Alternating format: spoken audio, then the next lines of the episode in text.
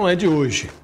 Carteiradas como a que o desembargador paulista Eduardo Siqueira tentou aplicar no guarda municipal da cidade de Santos, Cícero Hilário Neto, sempre existiram no Brasil. A diferença é que hoje a velha pergunta, você sabe com quem está falando, convive com um aviso. Cuidado, você está sendo filmado. A corda, tradicionalmente, arrebentava para o lado mais fraco. O celular inverte o jogo. Graças ao guarda Roberto Guilhermino, que fazia ronda ao lado do colega Cícero, a falta de recato do desembargador ao ser interpelado num passeio sem máscara foi registrada em vídeo. As cenas revelam que o doutor perdeu a educação, o recato, a compostura, a sensatez, perdeu tudo, inclusive o benefício da dúvida. A filmagem tem o peso de uma intimação. O Tribunal de Justiça de São Paulo foi como que intimado a punir o desembargador. Em caso de omissão, o Conselho Nacional de Justiça tem o dever de agir. Conversei com o ministro Marco Aurélio Melo, do Supremo Tribunal Federal. Ele declarou: Fiquei estarrecido. Não é admissível que alguém que está acostumado a exercer o papel de magistrado adote aquela postura de arrogância e descumprimento da ordem jurídica. Nas palavras de Marco Aurélio, a autoridade na rua é o guarda, não o desembargador. O ministro lamentou que nem todos os magistrados percebam uma obviedade. Somos autoridades no tribunal, com a capa nas costas. Na rua, somos cidadãos. Para ele, o desembargador deveria ter dado o exemplo. Num dos lances mais deploráveis da carteirada de Santos, o doutor Eduardo Siqueira chamou o guarda Cícero Hilário de analfabeto. Nobel? horas. É, do desembargador Eduardo Siqueira. Eduardo Siqueira, qual o seu Povo bem, e o senhor, tudo calmo?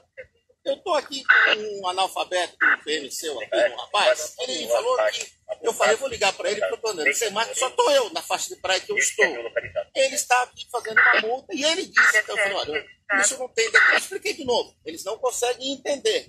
Aí eu falei, então, mas o senhor vai falar com o Dalbel. O Dalbel é que fale comigo. Eu não falo com ele. Ele que quiser. Agora o senhor vai manter, cidadão. O senhor falou. Ele que, o, senhor, claro, o senhor não é autoridade, o senhor vai falar. Tá vou passar o telefone, Dalbel. Eu não vou falar, falar do senhor. Em verdade, o ofensor é que exerceu uma espécie de analfabetismo funcional.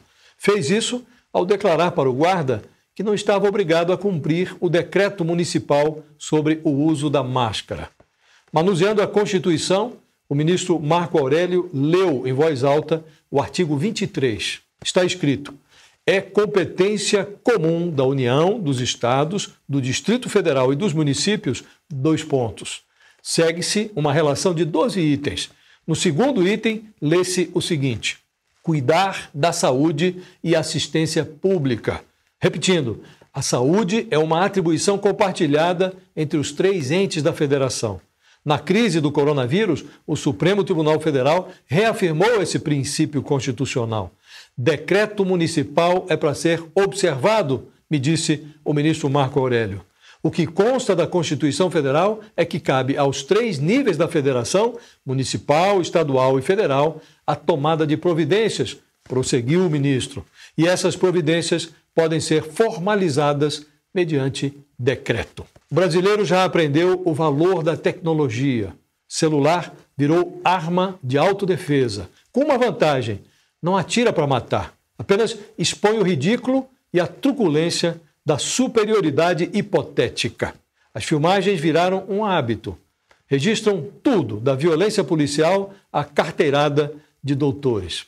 O que está acontecendo é que o Brasil das pessoas humildes informa aos policiais e às autoridades que se julgam superiores que não tem mais saco.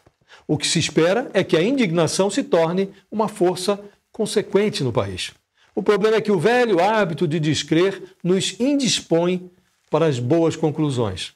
Com sua carteirada, o desembargador Eduardo Siqueira ofereceu ao Tribunal de Justiça de São Paulo e ao Conselho Nacional de Justiça uma extraordinária oportunidade para dar ao brasileiro razões para ser otimista.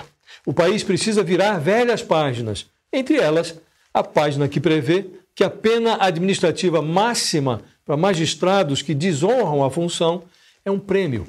a aposentadoria compulsória, com a preservação do salário. Esse é um outro tipo de problema, o privilégio. Isso não se resolve a golpes de celular. Exigirá um outro tipo de esforço.